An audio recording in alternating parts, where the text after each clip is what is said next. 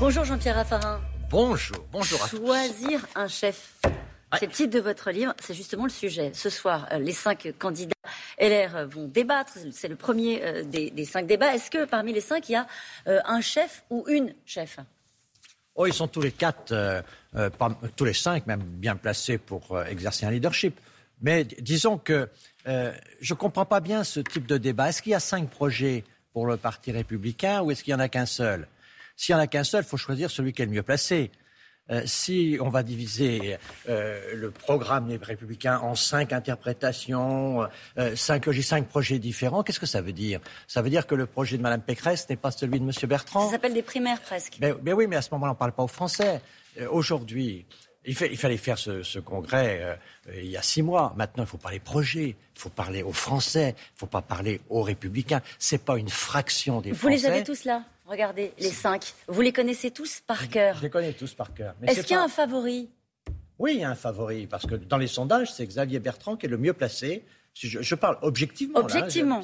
sans, avis personnel. Je dis Xavier Bertrand est le mieux placé aujourd'hui dans les sondages. C'est-à-dire, s'il y a un seul projet et qu'il s'agit de désigner la personne qui va défendre ce projet, c'est clair que celui-là a un avantage. Si on voit l'inflexion des projets, si le projet Pécresse est un peu différent du projet Bertrand, à ce moment-là, on peut préférer Pécresse. Pourquoi dans, votre livre, j'ai vu des, choses très agréables sur Valérie Pécresse. Vous dites qu'elle parle, donc euh, elle est euh, plutôt pas votre favorite, c'est pas comme ça que vous le dites clairement. Vous dites elle a fait des études, elle a de l'expérience, euh, elle a une famille politique qui convient, en tout cas qui est la vôtre. Euh, tous les marqueurs sont au vert, c'est ce que vous exprimez. Elle a tous les bons créneaux. Absolument, c'est quelqu'un qui a réussi dans tous les postes qu'elle a assumés jusqu'à maintenant. Elle a été un bon ministre, elle a été une très bonne présidente de, région, donc tout ça est, est très favorable. C'est quelqu'un qui a la capacité d'exercer de responsabilités. Donc si vous deviez voter, ce serait pour elle? Non, mais ça, je, ne suis plus membre du Parti républicain, ça ne vous a pas, vous a pas échappé. Donc je ne veux pas participer à ce scrutin. D'abord, je suis contre cette logique de primaire. On parle aux Français, on ne parle pas aux partis.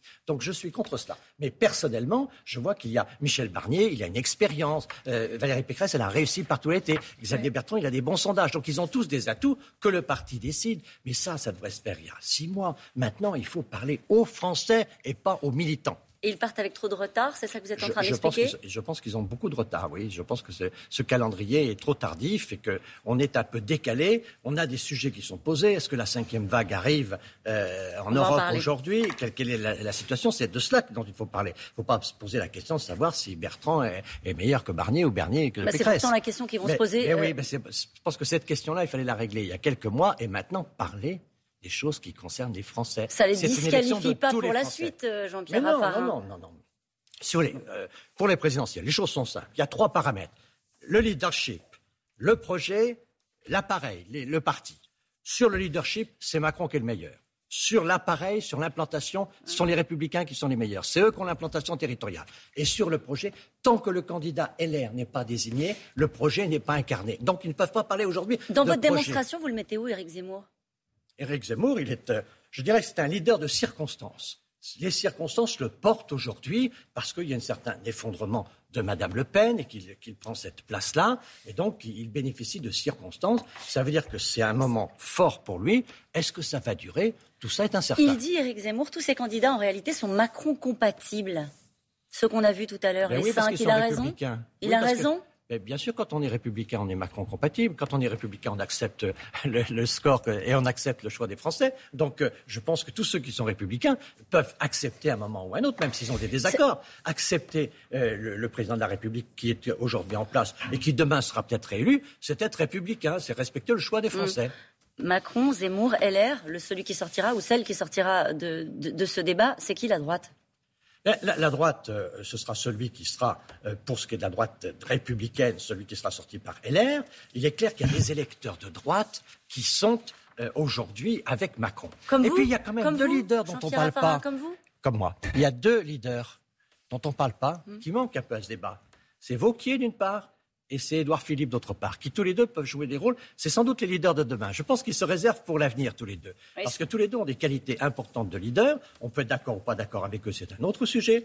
Mais on voit bien aujourd'hui que M. Macron, il a un leadership fort, mais il a un appareil faible. Peut-être qu'Édouard Philippe peut pour lui être la solution d'une organisation de la majorité présidentielle plus puissante. Parce qu'il faut gagner les législatives. Et souvenez-vous, la deuxième élection législative d'un président réélu n'est pas facile. Vous pensez à la maison commune? De Gaulle, la maison commune, ce cette organisation majoritaire qui aujourd'hui est quelque peu en désordre. Et donc, euh, souvenons-vous, 67, 88, les présidents n'ont pas de majorité à l'Assemblée. C'est dit. D'où l'importance d'Édouard Philippe pour Emmanuel Macron. Gérard Larcher dit que Macron n'est pas un politique euh, de droite, qu'il ne mène pas une politique de droite, car il n'a pas notamment maîtrisé les dépenses publiques. Est-ce que c'est un raté euh, du quinquennat d'Emmanuel Macron Je pense que c'est un point de désaccord entre la, droite républicaine et Emmanuel Macron, mais Emmanuel Macron a une politique qui est très favorable aux entreprises, et de ce point de vue-là, il est plutôt de droite. Il est clair qu'aujourd'hui, il y a des choses qui sont plutôt à droite chez Macron, il y a des choses qui sont plutôt à gauche. Donc c'est vrai qu'on peut toujours trouver des sujets de désaccord, mais globalement, il y a une part importante de l'électorat de droite qui est déjà avec M. Macron.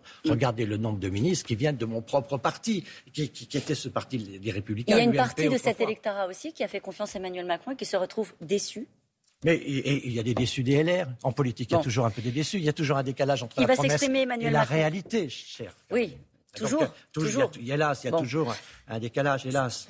C'est peut-être un des sujets du discrédit de la politique C'est un du discrédit de la société, du journalisme et tout le reste. De tout, on... fait moins de promesses peut-être que les politiques, nous. Peut-être, mais vous faites autant rêver. Bon. Ok, très bien. Je le prends comme un compliment ou pas Absolument. Ok. Emmanuel Macron va s'exprimer euh, demain soir. Est-ce que vous pensez que ce serait acceptable de conditionner le pass sanitaire à une troisième dose? Écoutez, ça dépend de l'ampleur de la crise, c'est au médecin de le dire. Moi, je pense que euh, le, le pass sanitaire, euh, c'est quelque chose qui nous est imposé par la raison, et donc, si les médecins le disent, il faut le faire. Je pense que dans cette situation-là, il est clair qu'il faut avoir un peu de discipline. On dit toujours qu'il faut de l'autorité. Bien là, là, il y a de l'autorité. Mais dans une société, s'il n'y a pas d'autorité, il n'y a pas d'organisation et c'est le désordre. Il faut de l'autorité, puis il faut de la considération. Vous écrivez dans votre livre, la considération est un lien empathique et respectueux du leader à l'égard de sa base. La considération a un effet multiplicateur très important sur le moral, l'engagement et la cohésion du groupe. Est-ce que pendant la durée de son mandat, Emmanuel Macron a manqué de considération? Je, je, ne crois pas. Très franchement, euh, vous savez, il a quand même eu des circonstances horribles. Moi, j'ai connu des circonstances très difficiles à l'exercice du pouvoir. Mais cette pandémie, c'est vivre dans l'incertitude permanente. On ne sait pas quelle sera la situation dans deux mois. Diriger un pays, quand vous êtes dans une tension internationale très très forte, avec cette tension entre la Chine et les États-Unis, quand vous êtes dans un pays où vous ne pouvez pas savoir à trois mois quelle sera la situation sanitaire du pays, vous gouvernez dans des conditions exceptionnellement difficiles. Donc, il faudrait quand même avoir un peu d'indulgence pour ces conditions générales. Je ne dis pas que Macron est parfait, je ne dis pas que je suis d'accord avec tout ce qu'il dit, il n'est pas suffisamment décentralisateur pour moi, il est en effet sur les, dépenses publiques un peu imprudent, donc il y a des, choses qu'on peut lui reprocher. Mais globalement, dans cette crise, il a quand même été à la hauteur. Sur la façon d'exercer le leadership qui est le propre de votre livre, vous écrivez à propos de la Chine qu'en fait, euh, en Chine, le pouvoir, il se montre pas. Le chef doit rester caché. La singularité de la pensée chinoise sur le leadership réside dans son éthique, la discrétion, la sobriété l'opacité. C'est absolument l'inverse du leadership à la française. Et le leadership à l'américaine. C'est sûr que toute la pensée, surtout la pensée traditionnelle chinoise, le, chef, vous savez, quand vous recevez une délégation chinoise, vous ne savez pas qui est le chef. C'est pas celui qui vous serre la main le premier. Il est dans le groupe. C'est sans doute, en général, celui du parti. Il est caché dans le groupe et c'est celui qui, qui aujourd'hui euh, est, celui qui peut gouverner. Donc on ne connaît pas toujours le chef dans l'organisation. Le chef, c'est lui. Le chef. Pour, Parce qu'il euh, y a l'élection en France et puis il y a un événement important en Chine qui débute euh, aujourd'hui ou demain, l'ultime rassemblement du comité central du Parti communiste avant le 20e congrès du parti. C'est une première étape vers un nouveau mandat de Xi Jinping un mandat euh, qui sera euh, peut-être plus dur qu'au euh, début de l'arrivée au pouvoir bah. de, Xi Jinping. On a l'impression que quand même ce régime se raidit, Jean-Pierre Raffarin. Bien sûr, bien sûr. Tout, en, sens là, ce qu'on voit très clairement, et c'est très très préoccupant, c'est l'isolement aujourd'hui des grandes puissances et notamment l'isolement de la Chine.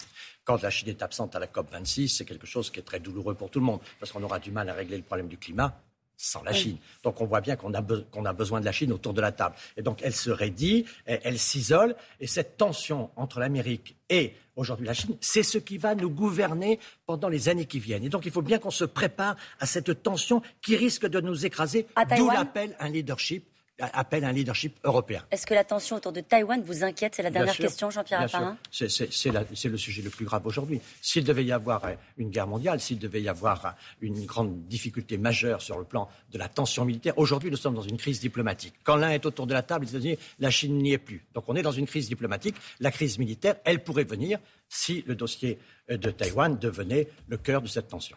Merci beaucoup. Merci à vous. Choisir un chef, c'est chez Michel Lafon.